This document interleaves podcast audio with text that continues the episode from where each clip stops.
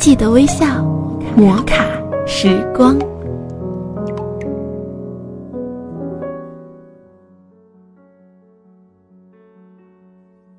喜马拉雅枕边风电台，欢迎您微笑收听摩卡时光。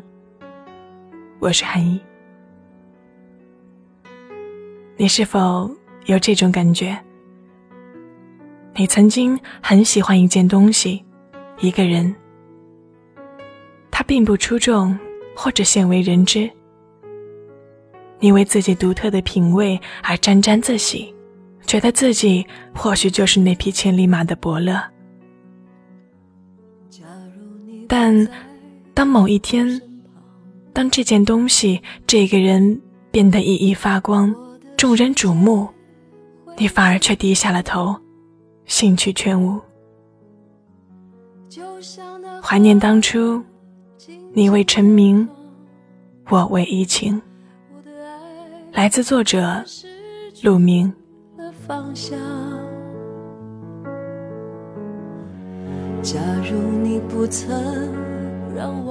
汪峰没单飞的时候，我知道他。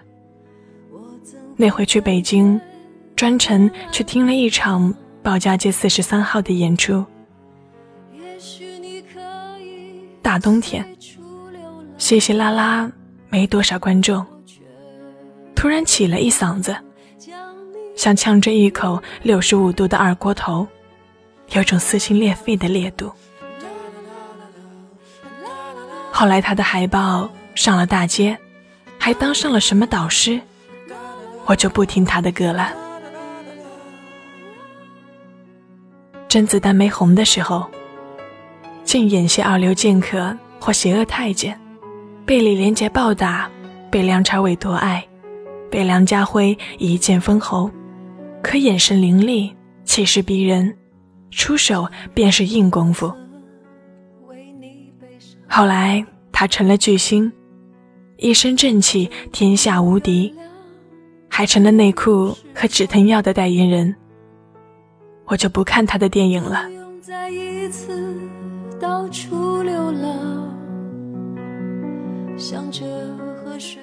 不愿在人群中喜欢你，就像不愿去宠爱那些被宠坏的孩子。还是怀念当初，你为成名，我为怡情。那天偶遇高中校花，十年未见，略显憔悴，侧脸还是那么美。当年。多少男生谈论他，倾慕他。实习老师给他写情书，男篮队长和大前锋为他打架。圣诞节收到的贺卡厚厚一叠，巧克力多到没法吃。他班上的女生一人捧一盒回家。小花说：“其实我早注意到你了，你挺……”特别的，我来你们班借书，所有男生都盯着我看，只有你抬头看了我一眼，冷冷的低下头接着看书。当时我在想，如果你追我，我就当你的女朋友。我笑了笑，说时间不早了，挥手告别。可是我一直不知道。我的那盒巧克力，后来被哪个姑娘吃了？